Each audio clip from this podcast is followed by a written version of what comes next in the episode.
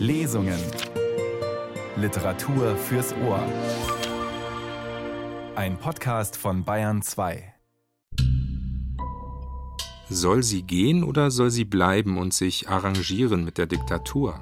Um diese große existenzielle Frage dreht sich Irmgard Coins Roman Nach Mitternacht. Willkommen sagt Nils Beindker.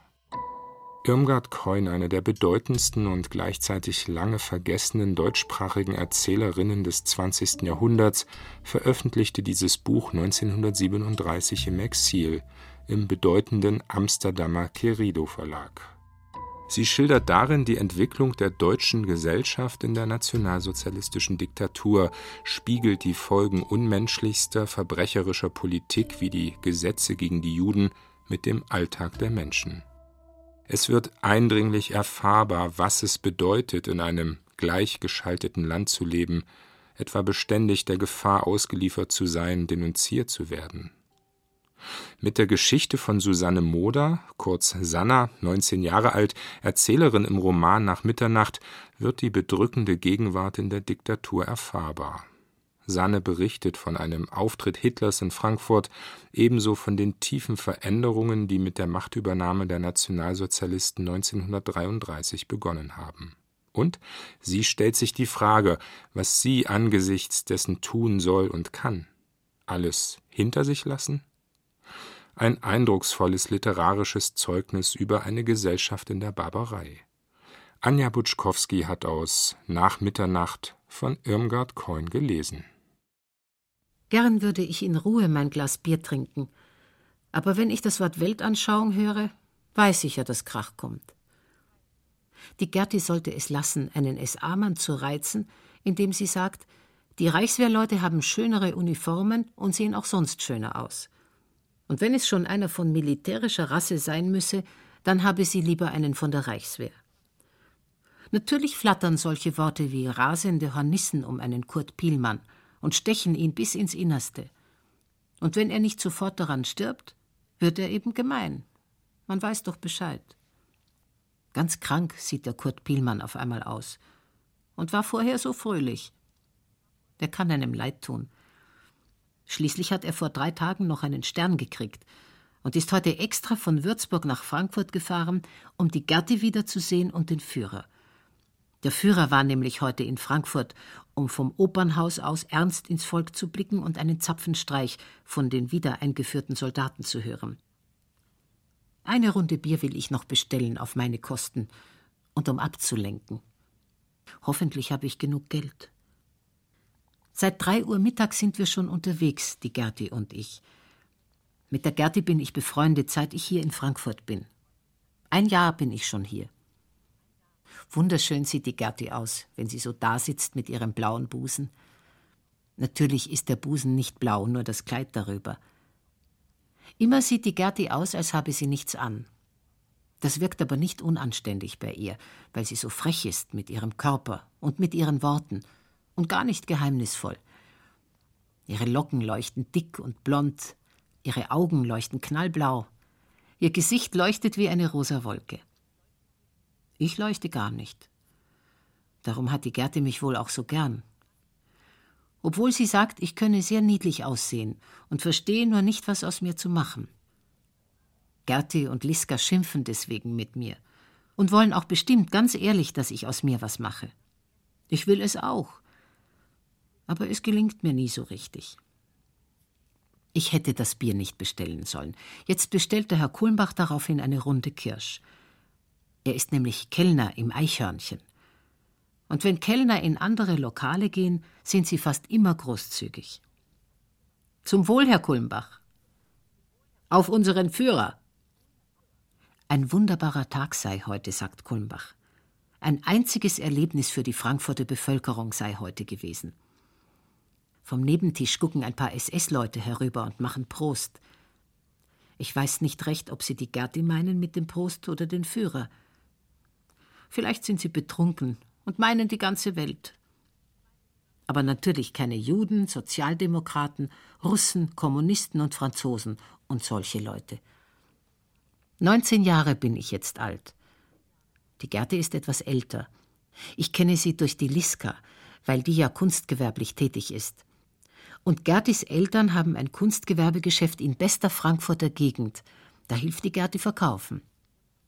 Mein Vater hat eine Wirtschaft in Lappesheim und drei Weinberge, aber keine allerbeste Lage. Wenn die Weinberge blühen im Sommer und der Wind weht so leicht und die Sonne scheint heiß, dann riecht die Welt nach Honig. Ich heiße Susanne, Susanne Moder. Man nennt mich Sanna. Ich bin froh, so verkürzt genannt zu werden, weil es doch ein Zeichen ist, dass Freundlichkeit um mich war. Menschen, die immer nur mit ihrem vollen, unveränderten Taufnamen gerufen werden, sind oft so ungeliebt. Am liebevollsten konnte der Franz es sagen.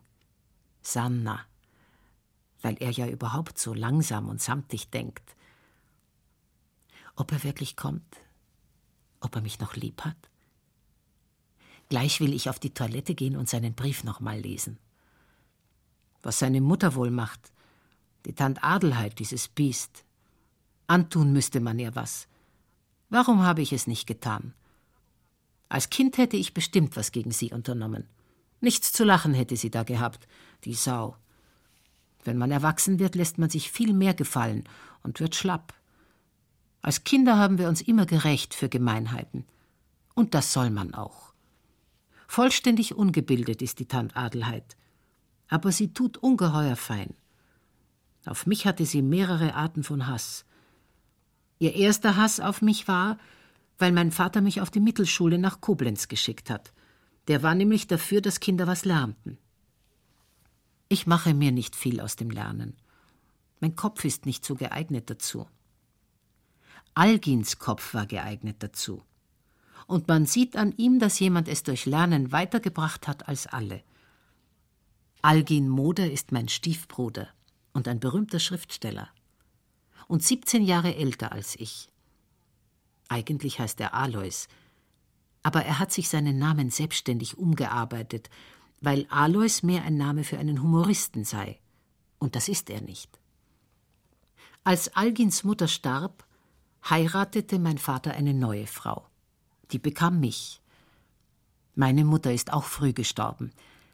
Aber mein Vater war immer gut zu den Frauen und konnte nichts dafür. Er hat sich dann wieder eine neue Frau genommen. Seit sie da ist, habe ich mich in Lappesheim nicht mehr richtig wohlgefühlt. Der ganze Ort ist mir aber auch auf die Dauer zu klein.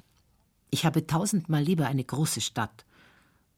Man darf sowas ja nicht sagen heutzutage, wegen der Weltanschauung und der Regierung.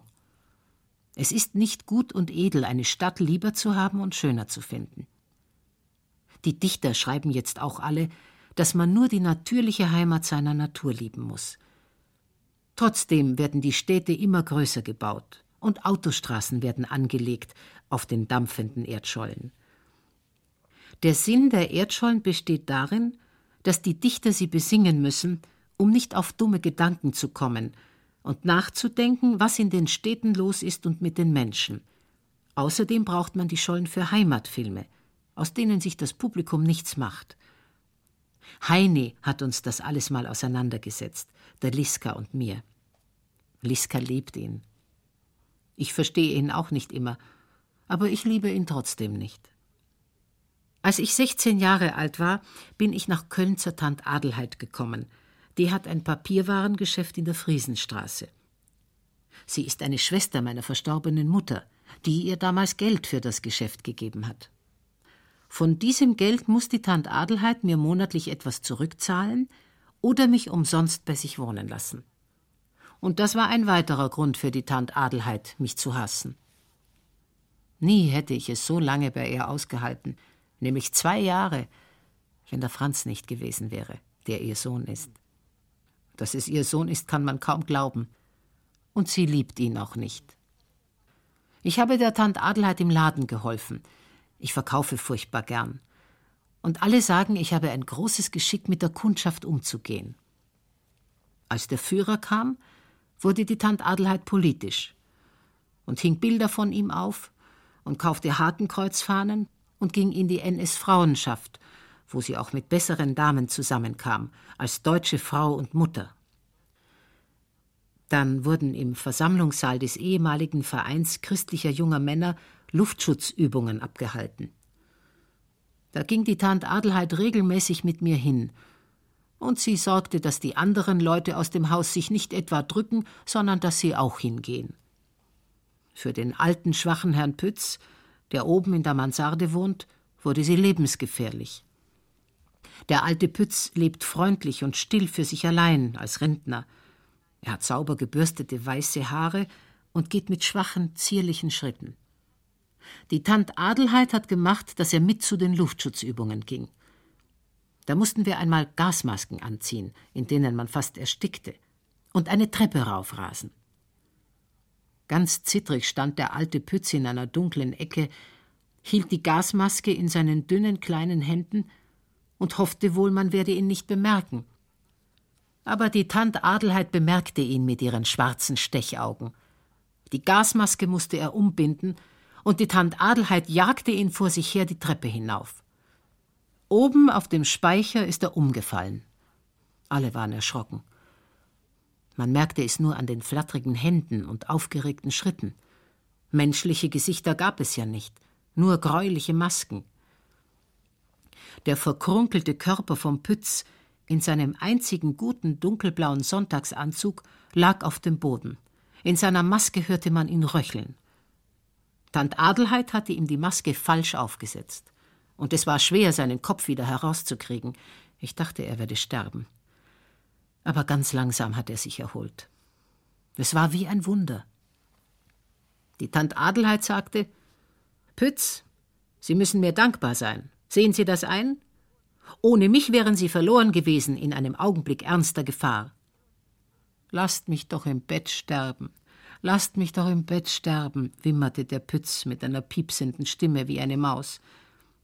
Pütz, sagte die Tant Adelheid streng, Sie haben das neue Deutschland nicht begriffen.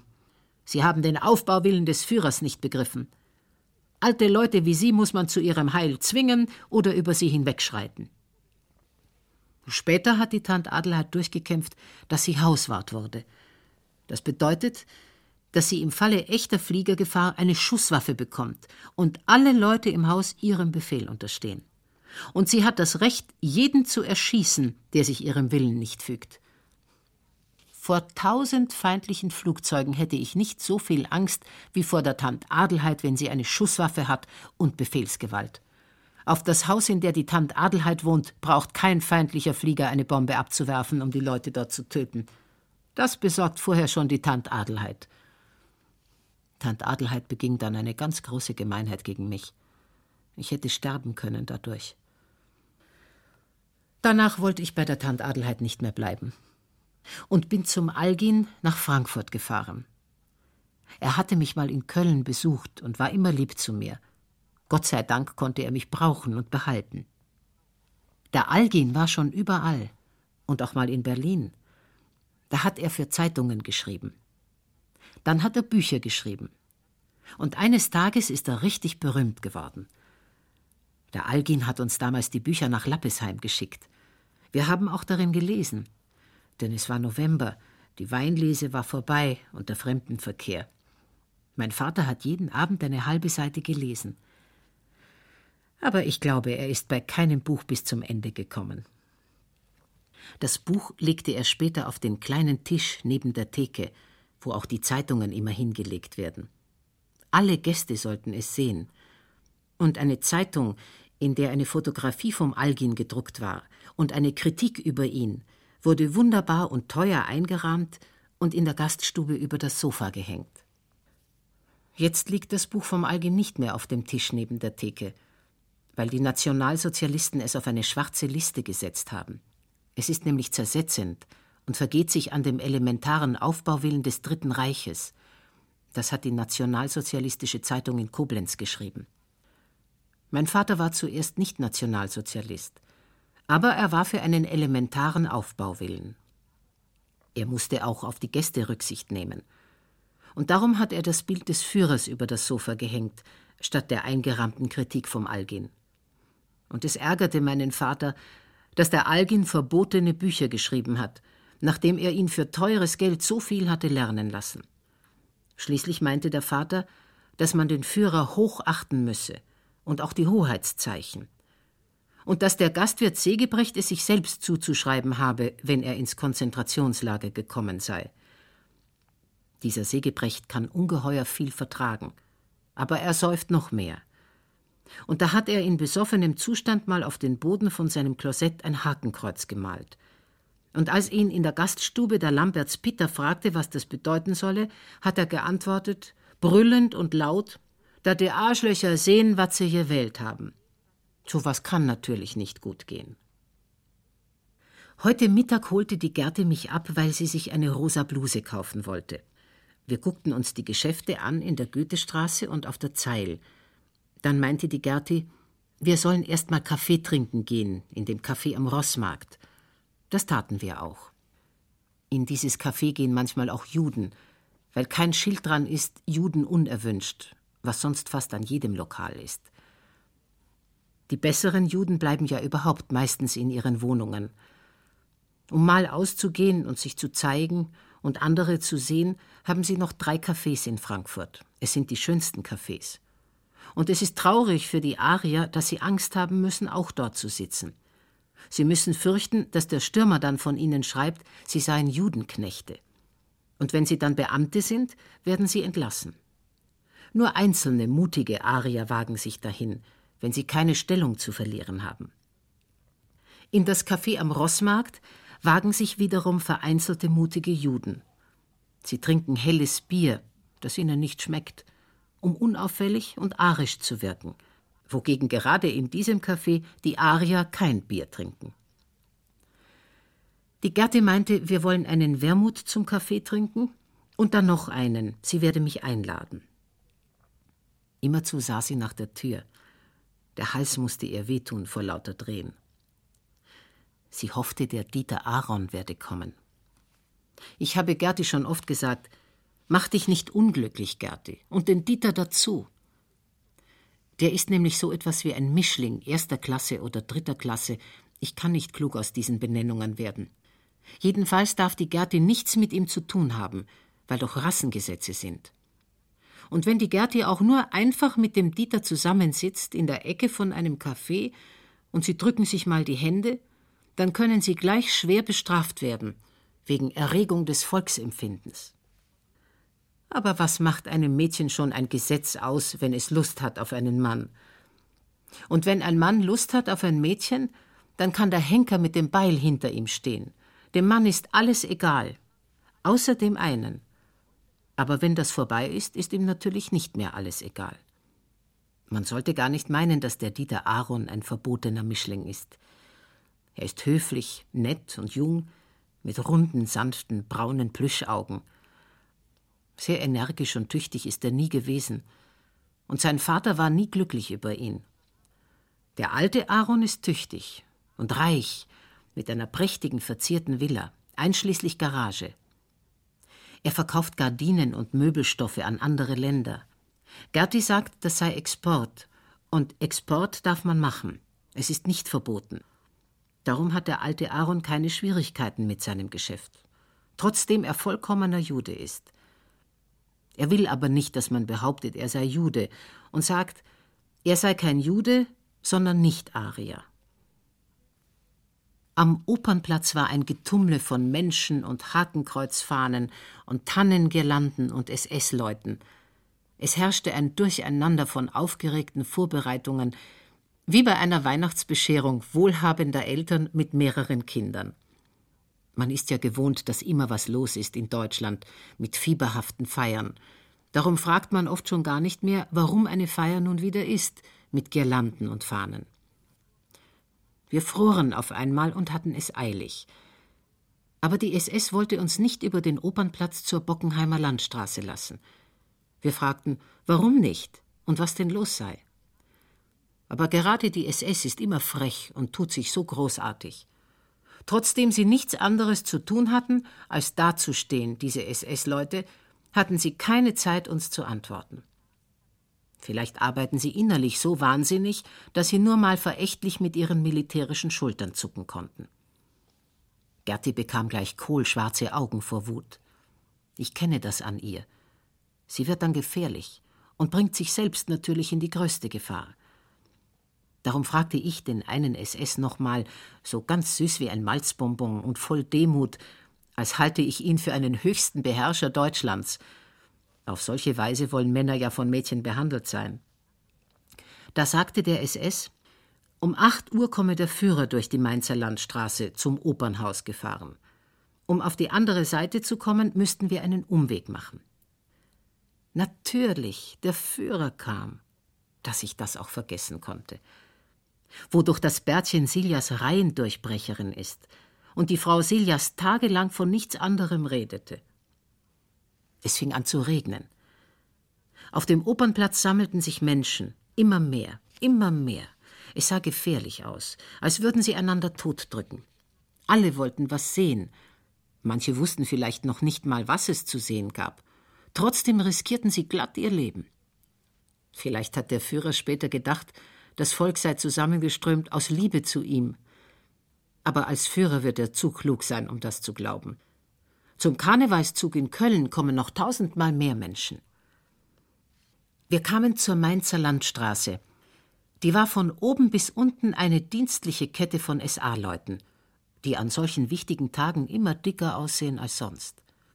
Meistens haben sie ja nichts Vernünftiges mehr zu tun und laufen etwas eingeschrumpft herum. Auch Kurt Pielmann und Herr Kulmbach leiden darunter, dass nun keine richtige Kampfzeit mehr sei. Aber heute durften sie eine wichtige Absperrungskette bilden. Das gab ihnen neues Leben. Gerti und ich wollten durch die Kette, andere Leute auch. Aber nur selten, von Zeit zu Zeit, durfte die Kette geöffnet werden, wie eine Bahnschranke. Es schimpfte ein dünner grauer Mann mit einem Fahrrad, dass man ihn nicht durchlasse. Denn er hatte eine neue Stelle, endlich, und musste pünktlich sein. Durch Unpünktlichkeit konnte er Ärger und Schaden verursachen.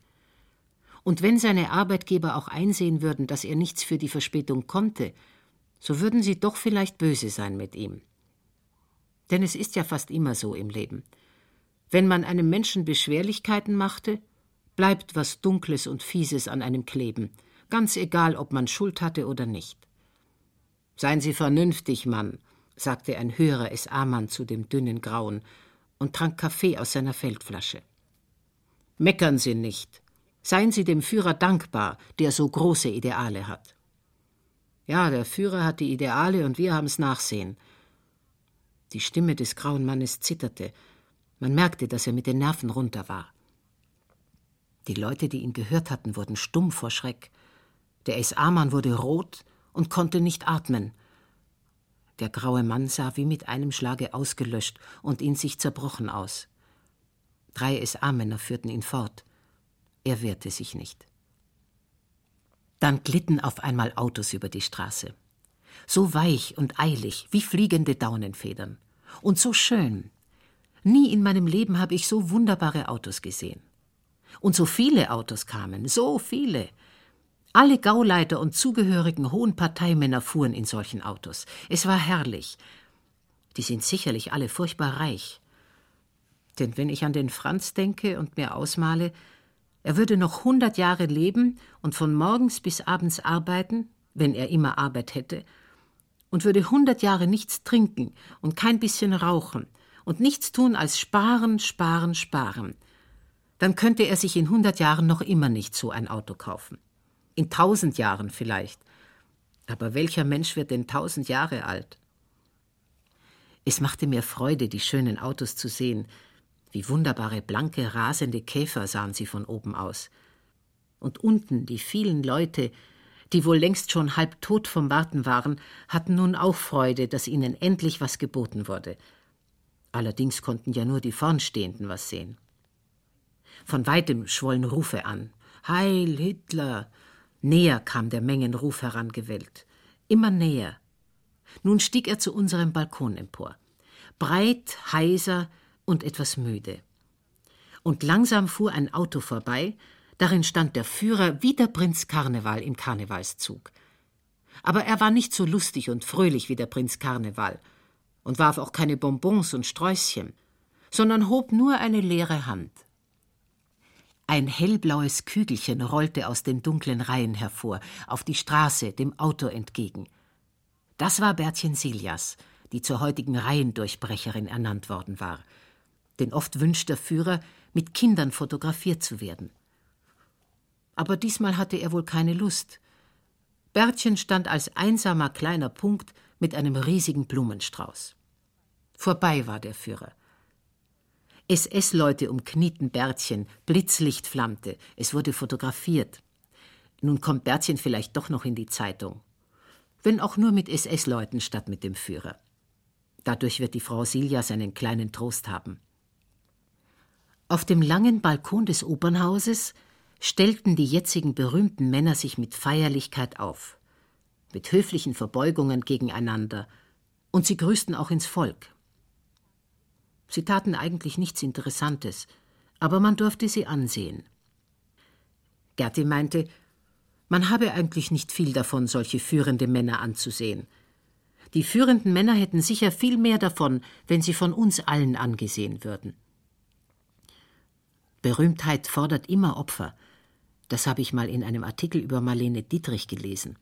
Es heißt ja immer, der Führer würde nur Radieschen essen und Schwarzbrot mit Klatschkäse. Das ist auch ein Opfer für den Ruhm.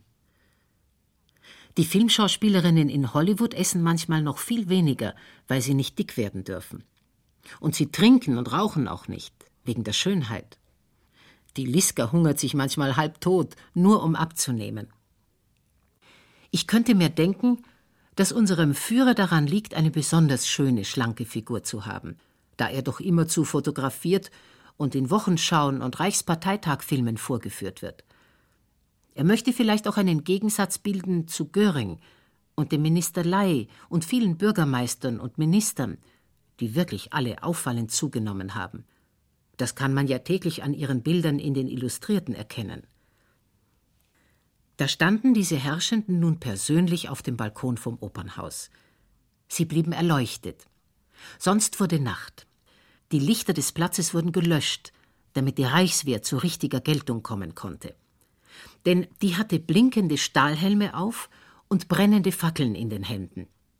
Damit tanzte sie zu militärischen Musikklängen eine Art Ballett. Es handelte sich um einen Zapfenstreich und stellte einen historischen Moment dar und sah sehr hübsch aus.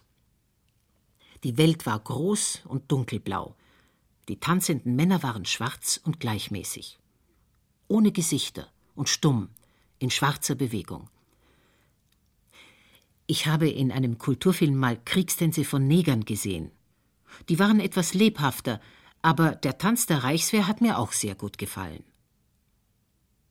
Verstreut war die Menge, fortgeglitten waren die Herrschenden in ihren Zauberautos, klingend davon marschiert die Reichswehrsoldaten.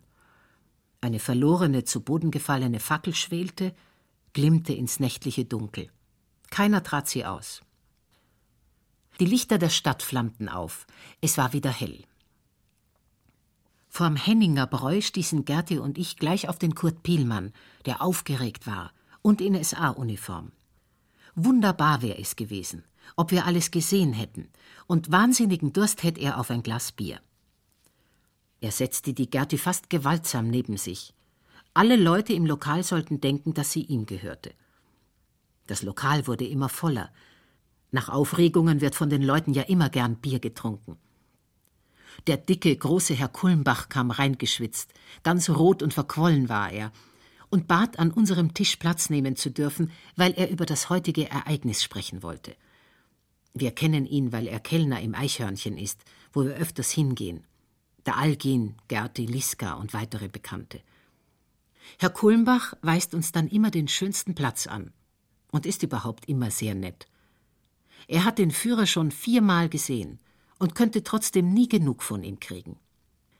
Er war auf dem Nürnberger Parteitag im vergangenen Jahr, wofür er sich extra eine Uniform und hohe Stiefel hatte machen lassen, auf Abzahlung und eigene Kosten. Dieser Besuch des Nürnberger Parteitages wäre Kulmbachs größtes Erlebnis gewesen. Er sagt, er könnte stundenlang davon erzählen. Aber er erzählt immer nur, dass der Boden gezittert hätte während des Feuerwerks. Richtig gezittert. Ich würde das auch aufregend finden. Ausgerechnet vor diesem nationalsozialistischen Kulmbach stänkert Gerti den Kurt Pielmann auf die gefährlichste Weise an. Gerade war Pielmann noch so selig über die Reichswehr. Nun wird er damit gequält, indem Gerti sie schöner aussehend findet als die SA. Pielmann sagt natürlich sofort, Gerti habe die nationalsozialistische Weltanschauung nicht begriffen. Das sagen die PG-Leute immer, wenn sie sich geärgert fühlen. Daraufhin will Gerti diese Weltanschauung erklärt haben. Natürlich sagt Kurt Pielmann, wenn Gerti das nicht längst begriffen habe, könne man es ihr nicht erklären. Gerti und ich haben nun schon tausendmal erlebt, dass bei solchen Fragen nur Ärger für uns rauskommt. Kulmbach sagt sehr freundlich, dass eben alles die Persönlichkeit des Führers sei. Man müsse ihm einmal in die Augen sehen. Und immer tue der Führer auch, was er sage. Und wie er sich in seinen Reden aufopfere. Goebbels habe ja das wunderbar Scharfgeistige in seinen Reden, aber beim Führer sei die seelische Aufopferung. Ich trete Gerti unterm Tisch. Trotzdem gibt sie keine Ruhe. Sie sagt, der Führer habe doch mal erklärt, dass die Juden alle nach Knoblauch riechen. Sie möchte nun bloß mal wissen, an wie viel Juden der Führer schon gerochen habe. Wenn einem Menschen widerlich seien, gehe man doch nicht dauernd ganz nahe an sie heran, um an ihnen zu riechen. Die Juden, die sie kenne, würden jedenfalls nicht riechen. Und was Knoblauch anbelangte, so esse sie den sehr gern. Daraufhin Pielmann entsetzlich aufgeregt. Wenn Gerti so sprechen könne, sei sie rassisch verseucht. Kulmbach versucht Pielmann zu beruhigen und sagt, er habe auch mal einen anständigen Juden kennengelernt und bestellt daraufhin noch eine Runde Kirsch. Gott sei Dank habe ich die Gerti dazu gekriegt, mit auf die Toilette zu gehen. Ein SS-Mann vom Nebentisch kam uns nach und fragte sehr höflich, ob die Gertin nachher noch ein Glas Bier woanders mit ihm trinken könne oder ob sie gebunden sei. Und ich möge doch auch mitkommen, sein Kamerad komme auch mit. Wir sollten doch nicht so streng und abweisend sein. Und ob wir heute auch den Zapfenstreich gehört hätten. Der SS klebte seine Augen an Gerti fest. Und er sehe jetzt leider nicht so gut aus wie sonst, weil die SS große Anstrengungen gehabt habe in der letzten Zeit. Als die Truppen eingerückt seien, haben sie ja in ständiger Alarmbereitschaft sein müssen. Jede Sekunde habe man mit feindlichen Fliegern gerechnet und niemals geglaubt, dass die Franzosen sich alles gefallen lassen. Die seien so gemein, und man habe damit rechnen müssen, dass sie sich wehren. Ganz unheimlich ist uns geworden. Der Führer hat es gewollt und den Einmarsch der Truppen befohlen, wodurch wir Menschen fast ohne Ahnung alle in der größten Gefahr schwebten. Vielleicht schweben wir weiter. Ein Zufall ist es, dass giftige Gase nicht meinen Leib zerfressen. Der Führer riskiert alles. Durch ein Wort kann er Krieg machen morgen und uns alle tot. Wir alle ruhen in des Führers Hand. Der SS-Mann machte ernste und beruhigende Augen, als habe er uns gerettet und wolle uns ununterbrochen weiterretten. Als er mal eine Pause machte in seinen Reden, tat Gerti sofort wieder etwas Schreckliches, um ihn loszuwerden. Immer hat sie Lust, gemeint zu werden und die Nazis zu quälen. Darum sagte sie zu dem SS, sie könne ihn nicht treffen, sie sei leider Jüdin. Das ist gar nicht wahr. Nur aus Wut und Übermut und Besoffenheit sagte die Gerti das. Natürlich sofort kalter Hass bei dem SS. Und warum haben Sie das denn nicht gleich gesagt? Dabei hatte er uns überhaupt nicht zu Worte kommen lassen. Gerti sagte, er solle sich an sein Blut wenden und sein Blut fragen, warum es nicht gesprochen habe, wie es sich gehöre. Ich sagte schnell, um die Situation nicht lebensgefährlich werden zu lassen, meine Freundin wollte ja nur einen Scherz machen. Sie haben natürlich gleich richtig gefühlt, dass sie keine Jüdin ist. Aber sie sitzt mit einem befreundeten SA-Mann, dem ist sie verpflichtet. Daraufhin außerordentlich beleidigte Art von Hacken zusammenschlagen des SS und mit solchen Dingen treibt man keinen Scherz.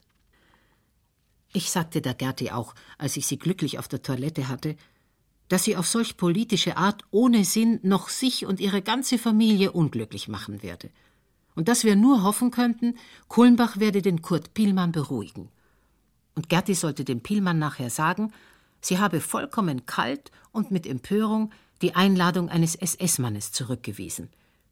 Etwas Besseres gibt es gar nicht, um einen SA-Mann zu versöhnen, weil er unter der Überlegenheit der SS leidet, die für die Allgemeinheit als engste Garde des Führers für was Feineres gilt. Das Allerfeinste und Höchste ist jetzt die Reichswehr, so dass darunter auch wieder die SS leiden muss. Wir haben uns an den Tisch gesetzt zu Silias und Breitwehrs. Eine ganze Menge SA und SS-Leute sitzen auch da. Ich kenne nicht alle. Ich bin froh, dass wir hier sitzen. Der Kurt Pielmann spricht mit Kameraden und ist abgelenkt. Und Gerti kann ihn nicht weiter anstenkern. Neben mir sitzt der Herr Kulmbach. Sein Gesicht glüht wie die aufgehende Sonne. Alle reden, lachen, kreischen durcheinander. Der Herr Amtswalter Silias gibt ungeheuer an. Geht alles auf meine Kosten heute. Wo ist denn Bärtchen? Bärtchen rast im Lokal herum, immer den Blumenstrauß im Arm. Ganz welk ist der Flieder schon und etwas gelblich. Aber man sieht, dass er teuer war. Den Strauß gibt Bärtchen nicht mehr her. Was, Bärtchen? Der Herr Silias lacht. Der Strauß ist größer als Bärtchen. Immerzu läuft ein Strauß mit einem Kind durch das Lokal. Ein Kleid aus himmelblauer Seide hat das Bärtchen an. Das Kleid ist schon ganz verdrückt und fleckig. Mager ist Bärtchen. Und sonst immer blass. Aber jetzt hat sie rote Backen und blanke Augen. Ihre dünnen blonden Härchen hat die Frau Silias ihr gestern Abend mit Wasser angefeuchtet und in unzählige winzige Zöpfchen geflochten. Mindestens drei Stunden hat sie daran gearbeitet. Alles hat sie für das Kind getan. Heute Mittag wurden die Zöpfchen aufgeflochten und starre, krause, blonde Haare stehen von Bärtchens Kopf ab. Still und stolz sitzt die Frau Silias. Sie ist dünn, klein und ohne Farbe. Wegen ihrer Kurzsichtigkeit trägt sie eine billige, nickelumrandete Brille. Bärtchen, ruft die Frau Silias, und Bärtchen, trink mal was. Was hast du mit deinem Kleid angestellt? Gleich kommst du ins Bett. Bärtchen muss heiße Milch mit etwas Cognac drin trinken. Sie sei so erkältet gewesen, sagt Frau Silias. Die SS-Leute sagen, sie habe sich aber brav gehalten. Alle kümmern sich um Bärtchen. Alle sprechen mit ihr. Der Herr Kulmbach nimmt sie auf den Schoß. Herr Silias bestellt noch eine Runde Bier und Kirsch und Zigarren und Zigaretten. Bärtchen fängt auf einmal an zu weinen. Was ist denn? ruft Herr Silias und sagt, Bärtchen sei so traurig, weil sie dem Führer nicht die Hand gereicht habe. Bärtchen wird beruhigt von allen Seiten. Bärtchen lacht wieder. Morgen sei ihr Bild in der Volkszeitung mit den guten Onkels von der SS. Sie müsse stolz sein, sagt der Kurt Pielmann. Sieg heil, schreit das Bärtchen immer wieder, ganz laut und wird immer röter im Gesicht. Sieg heil! Auf einmal liegt der große weiße Fliederstrauß auf dem Tisch. Biergläser fallen um. Der Flieder schwimmt in Schnaps und Bier. Auf dem Strauß liegt Bärtchen wie auf einem Bett, vergraben das Gesicht in den feuchten, welken Blüten. Aufgesprungen sind alle. Bier fließt vom Tisch, manche wischen an ihren nassen Anzügen. Na, na, na, sagt Herr Silias. Gleich kommst du ins Bett, ruft Frau Silias. Ein Kellner rast mit einem Wischlappen herbei und dreht Bärtchen um. Ihr Gesicht ist bläulich weiß, ihre Hände sind zu starren kleinen Fäusten geballt. Frau Silias schreit plötzlich, lang und schrill. Der Wirt kommt. Stumm stehen die SS-Leute und wir anderen alle in schmutzigen Pfützen von Bier und Schnaps. Um uns ist ein schwarzer Wald von Menschen, stumm und rauschend. Ein eiliger Mann durchbricht den Menschenwald. Der Kellner hat mich gerufen, sagt er. Ich bin Arzt. Er hebt Bärtchen von dem Fliederbett auf. Er legt sie wieder hin. Er zuckt mit den Schultern. Exitus, sagt er leise. Tot, sagt er lauter. Die Frau Silias schreit, schreit, schreit. 47 Mark macht die Rechnung, sagt neben mir der Wirt zum Kellner. An wen soll man sich jetzt damit wenden? Der Heine ist 40 Jahre alt und war ein bekannter Journalist. Jetzt schreibt er kaum noch. Und das hat auch wieder politische Gründe. Geld hat er gar keins. Aber er findet immer Leute, die ihm was geben und sich dabei noch glücklich und geehrt vorkommen, wenn er sie bei sich sitzen lässt. Alle seine Bekannten lieben ihn, obwohl er sehr frech und eklig werden kann. Vor sechs Monaten ist er nach Frankfurt gekommen, wo er allerhand Bekannte hat, mit denen er Politisches bespricht. Und er sammelt Material über das deutsche Volk. Toni, sagt Heini zu dem Gitarremann, spiel mal das schöne Lied vom Grafen und der Magd. Breslauer, Sie trinken auch noch einen Steinheger, nicht wahr? Noch Steinheger, Herr Ober, und Germanenblondes Bier. Sie wissen, dass ich kein Geld bei mir habe, Breslauer. Zur Strafe dafür, dass Sie jetzt so ein bedrücktes Gesicht machen, sollte ich Sekt bestellen. Er schmeckt mir nur leider nicht. Möchtest du Sekt, Sannchen? Nein? Aber ein Gulasch könnten wir essen. Ist auch für Sie gut, Breslauer. Sie trinken heute ziemlich viel, ohne es gewohnt zu sein, und werden wahrscheinlich nachher kotzen müssen. Das wird Ihnen mehr Freude machen, wenn Sie was im Magen haben. Es schlief ein Graf bei seiner Magd, bis dass die Sonn tät scheinen, und als der helle Tag anbrach, da hub sie an zu weinen. Singen Sie ruhig mit, Breslauer, das ermuntert Sie vielleicht. Breslauer versucht zu singen, er kann nicht. Und Heinis rechtes Auge sieht grausam, sein linkes mitleidig aus. Seine Stirn ist nackt, breit und ernst, sein Mund lachend und beweglich. Ich erzähle von Bertchen Silias, das gestorben ist. Ganz schön, sagt Heini. Rheindurchbrecherin sieben ist gefallen auf dem Felde der Ehre. Ein schöner Tod für ein neudeutsches Kind. Die Eltern werden noch jahrelang davon zehren. Dr. Breslauer sieht blass und erschüttert aus. Heini, ich bitte Sie. Das ist doch fürchterlich. Ein fünfjähriges Kind. Mein Gott, das arme Kerlchen. Da Sie seit Jahren zu meinen besten Freunden gehören, Breslauer, kenne ich Ihren anständigen Charakter. Ihre zwar leichte, aber betrübenswerte Neigung zum Geiz, Sie müssen täglich stündlich dagegen ankämpfen, Breslauer und ihre wässrig sentimentale Intelligenz. Dieses fünfjährige Kind, dieses arme Kerlchen, wäre in drei Jahren durch den Stürmer geistig hochentwickelt gewesen, hätte ihnen auf der Straße Hep Hep nachgerufen und sie übler Vergewaltigungsversuche wegen denunziert. Ich möchte nach Hause, aber ich bin zu müde, um aufzustehen und fortzugehen. Algin ist gekommen. Blass und dunkel sitzt er da, Düstere Höhlen sind seine Augen, seine Hände liegen bleich auf dem Tisch. Wieder hat er einen Brief von der Reichsschrifttumskammer bekommen. Eine neue Säuberungsaktion unter den Schriftstellern soll stattfinden, bei der man Algin wahrscheinlich aussieben wird. Vielleicht würde es ihn retten, wenn er jetzt ein längeres Gedicht auf den Führer macht, was ihm bisher noch immer widerstrebte. Aber auch das kann ihm gefährlich werden. Denn vielleicht werden die nationalsozialistischen Schriftsteller böse, dass er wagt, den Führer anzudichten, ohne alter Kämpfer zu sein.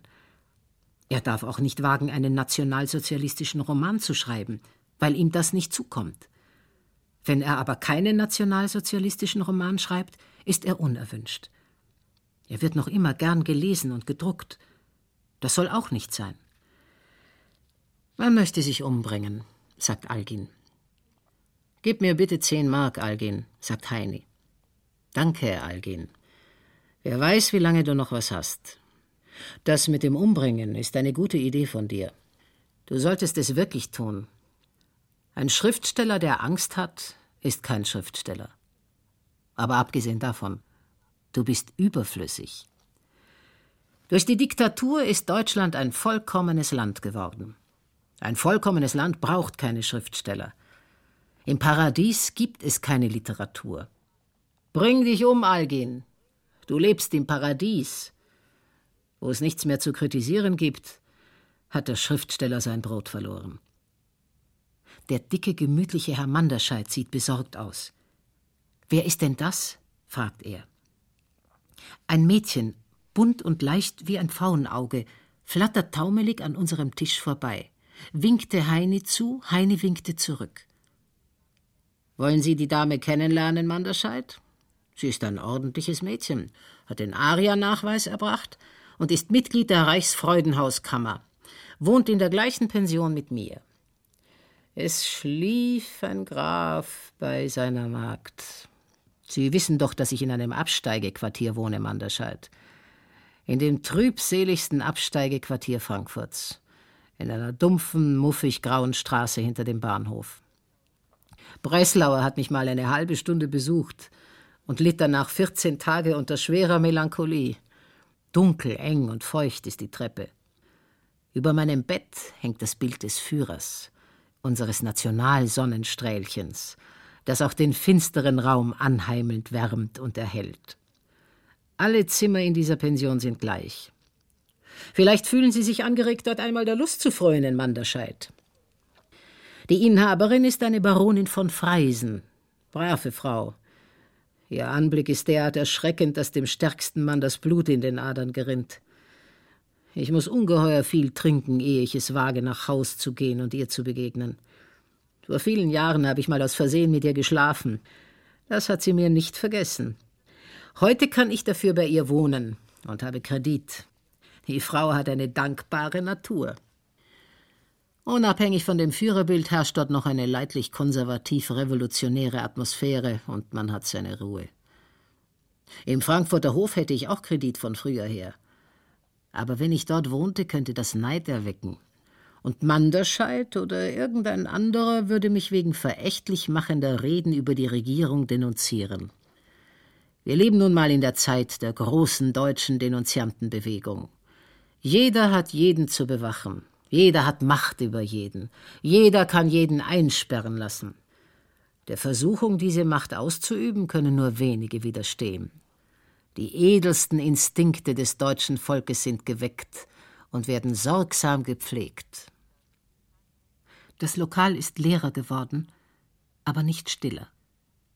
Gerade hatte ich gehofft, wir würden endlich gehen, und nun kommt der Stürmermann von dem Heini sich immer Weltanschauungen erzählen lässt. Der Stürmermann ist ungefähr 40 Jahre, blond, blass und abgehetzt und strahlt vor Eifer.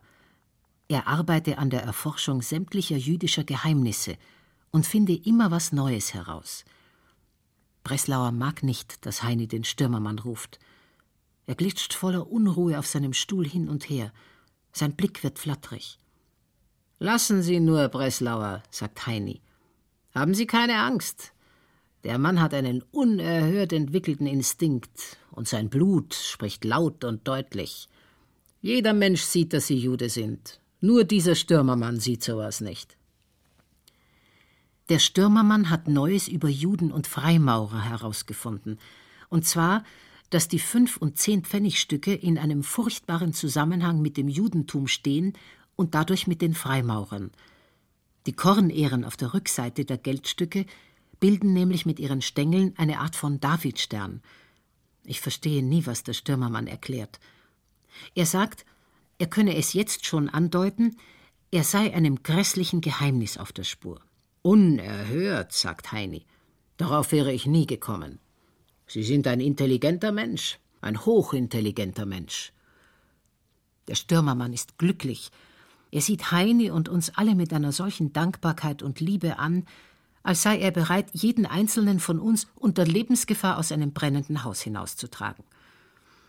Ich bin nur ein ganz einfacher und ungebildeter Mensch, meine Herrschaften. Ich habe mich gebildet durch den Stürmer. Ohne den Stürmer hätte ich von den grauenhaften Gefahren für unser herrliches Arierschicksal nichts gewusst und wäre blind an der Judenfrage vorbeigegangen. Allerdings ist mir ein tiefer Forschungsdrang von der Natur eingegeben, von den Sternen. Bitte fassen Sie es nicht als Unbescheidenheit auf, wenn ich es sage. Ich bin Löwegeborener. Der Stürmermann schweigt. Donnerwetter, sagt Heini. Dann sind Sie übrigens im gleichen Monat geboren wie der Herr dort. Er zeigt auf Breslauer. Ich wusste es, sagt der Stürmermann und macht einen weiten, aufgeregten Schritt auf Breslauer zu. Ich habe es sofort gespürt und erkannt. Geben Sie mir Ihre Hand, Herr. Breslauer gibt seine Hand und sieht verlegen, der Stürmermann sieht ergriffen aus. Ich sehe es Ihnen an, sagt er, dass Sie auch einen tiefen Forschungsdrang haben. Sie werden mich verstehen. Wenn zwei Löwenmenschen sich auf der weiten Welt begegnen, sind sie wie Brüder. Ihnen als Löwenmenschen will ich etwas anvertrauen, was ich noch keinem Menschen anvertraut habe, Gestatten die Herrschaften, dass ich für einen Augenblick Platz nehme. Der Stürmermann setzt sich neben Breslauer und lädt ihn zu einem Glas Bier ein. Sie dürfen es mir nicht abschlagen. Breslauer und der Stürmermann stoßen miteinander an und trinken auf die Löwegeborenen. Der Stürmermann nimmt aus seiner schweren Mappe zärtlich und behutsam ein langes, schmales, weißes Seidenpapierpaket. Zärtlich und behutsam löst er kleine rote Gummibänder von dem Paket. Feierlich hüllt er das Seidenpapier ab. Ich bin sehr neugierig. Einen kahlen kleinen Zweig, von einem Jasminstrauch könnte er sein, von einem Fliederbusch, hält der Stürmermann vorsichtig und liebevoll in den Händen, wie eine Mutter ein schlafendes Baby. Und er gibt den Zweig Breslauer voll zarter, feierlicher Vorsicht, so wie man seines Lebens Kostbarkeit in die treuen Hände des besten Freundes legt. Danke, haucht Breslauer, hält den Zweig voller Andacht und weiß nichts mit ihm anzufangen. Es ist nämlich, sagt der Stürmermann nach längerem Schweigen, es ist nämlich, dass ich es erforscht habe. Nur Sie als Löwenmensch werden es ganz begreifen können. Es gibt doch Routengänger. Kennen Sie Routengänger? Sie laufen mit einem gegabelten Zweig über die Erde, um nach Wasser zu suchen, nach verborgenen Quellen. Die Routengänger sind Auserwählte und von den Sternen bestimmte. Die Rute in ihrer Hand schlägt auf den Boden, wenn tief unter dem Boden eine verborgene Quelle ist. Nach der reinen arischen Quelle wird dann gegraben, und es kann sehr viel Geld mit ihr verdient werden. Ich habe jetzt diese Route herausgeforscht, um die Juden zu erkennen. Man erkennt nämlich die Juden nicht immer. Der Stürmer schreibt, dass sie die Kinder des Teufels wären. Der Teufel hat furchtbar viel Gestalten, die er annimmt. Aber ich entlarve ihn mit meiner Route. Es gibt solche Juden, die nicht aussehen, als wären sie Juden, und es gibt Christen, die nicht aussehen, als wären sie Christen. Ich entlarve sie alle mit meiner Rute. Ich halte sie in der Hand und gehe mit ihr in Straßenbahnen und gehe mit ihr auf der Straße. Ich rühre mit der Rute an die Rücken der Menschen, und wenn meine Rute ausschlägt, ist es ein Jude. Tatsächlich fängt der Zweig in Breslauers Hand zu zucken an. Sie sind mein Freund, sagt der Stürmermann zu Breslauer. Sie sind Löwegeborener. Sie allein können mich verstehen. Ich habe noch zu keinem Menschen von meiner Erfindung gesprochen. Ich muss sie erst weiter ausprobieren. Irmgard Coin, Nach Mitternacht, Lesung mit Anja Butschkowski, Regie Horst Raspe, eine Produktion des Bayerischen Rundfunks aus dem Jahr 1987. Irmgard Coins Roman gibt es als Taschenbuchausgabe im Ullstein Verlag. Am Donnerstag an dieser Stelle noch einmal ein Streifzug durch das Werk dieser großen Erzählerin. Und noch mehr Literatur finden Sie in unserem Bayern 2 Podcast Lesungen in der ARD Audiothek. Nils Beindke verabschiedet sich. Eine gute Zeit.